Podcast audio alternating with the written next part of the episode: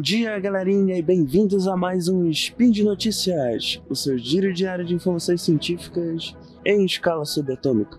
Meu nome é Caio Ferreira, falando diretamente de Belém, e hoje, dia 27 Fire do calendário Decatrium, e dia 17 de junho do calendário Gregoriano, falaremos de biologia. E no programa de hoje, sucuri fêmea engravida a si mesma e tem filhotes saudáveis. Speed Notícias.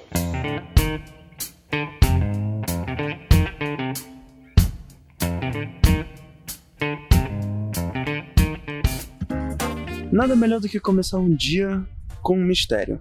Anna, uma simpática sucuri de 8 anos, com 13,6 quilos e 3 metros de comprimento, intrigou os biólogos responsáveis pelo aquário de New England, no estado de Massachusetts, nos Estados Unidos quando os cuidadores descobriram que ela estava grávida.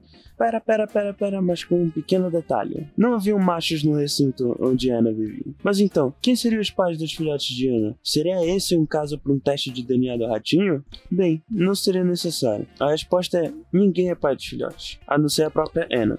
Isso porque Anna engravidou sozinha, num tipo de reprodução chamada de partenogênese.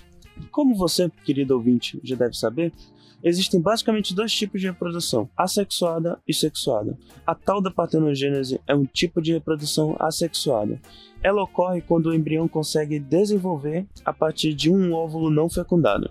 E quanto ao sexo da prole, existem três tipos de partenogênese relacionados a isso. A arrenótoca, onde nascem apenas machos, a telótoca, onde nascem apenas fêmeas, e a deuterótoca, onde nascem tantos machos quanto fêmeas. A partenogênese é um tipo de reprodução mais comum em plantas invertebradas, sendo raro em invertebrados, com alguns poucos casos documentados em peixes, répteis e aves. Um exemplo não tão conhecido de partenogênese telótoca, onde, lembrando onde só nascem fêmeas, é o do escorpião amarelo, que acontece aqui no Brasil, ou seja, todos os escorpiões amarelos são fêmeas. Um exemplo famoso de partenogênese aenótoca, onde só nascem machos, e talvez o, o exemplo mais famoso de partenogênese é o caso dos zangões de abelhas. Os zangões das abelhas são gerados a partir de óvulos não fecundados da abelha rainha. E um exemplo de partenogênese em vertebrados é o caso dos lagartos do gênero Kinemidóforos que ocorre em todo o Brasil, onde ocorre uma partenogênese telótoca, assim como no escorpião amarelo. Na natureza, muitas vezes, os animais que são capazes de se reproduzir por partenogênese também, são, também se reproduzem sexuadamente, como é, novamente, o caso das abelhas. Nas abelhas, apenas os zangões são gerados partenogeneticamente, sendo as abelhas operárias e abelha rainha geradas sexuadamente. Inclusive, nos vertebrados, a partenogênese é um tipo de reprodução muitas vezes emergencial, como foi o caso justamente da sucuri Ena, que, que se viu num ambiente onde só haviam fêmeas. Vale ressaltar que o caso de Ena é apenas o segundo caso de partenogênese observado em sucuris. As sucuris se reproduzem comumente de maneira sexuada.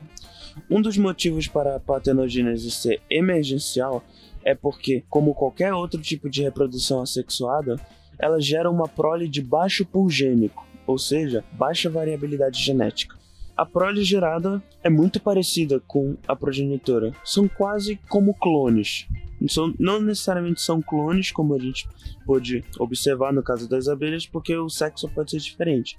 Mas os filhotes costumam ser muito parecidos com, com os pais. Isso é um problema porque muitas vezes torna toda a população muito vulnerável a doenças. Digamos que uma certa população tem uma vulnerabilidade a uma determinada doença, talvez uma gripe, por exemplo. Se todos os organismos daquela população forem muito similares geneticamente, o estrago causado pela doença é muito maior do que numa população que tem maior variabilidade genética. Inclusive, uma das conhecidas vantagens da reprodução sexuada é justamente o famoso crossing over, que consiste na troca de material genético entre os gametas maternos e paternos. Isso aumenta o pool da, da população e a variabilidade genética da prole, fazendo assim com que ela se torne mais resistente a determinadas doenças.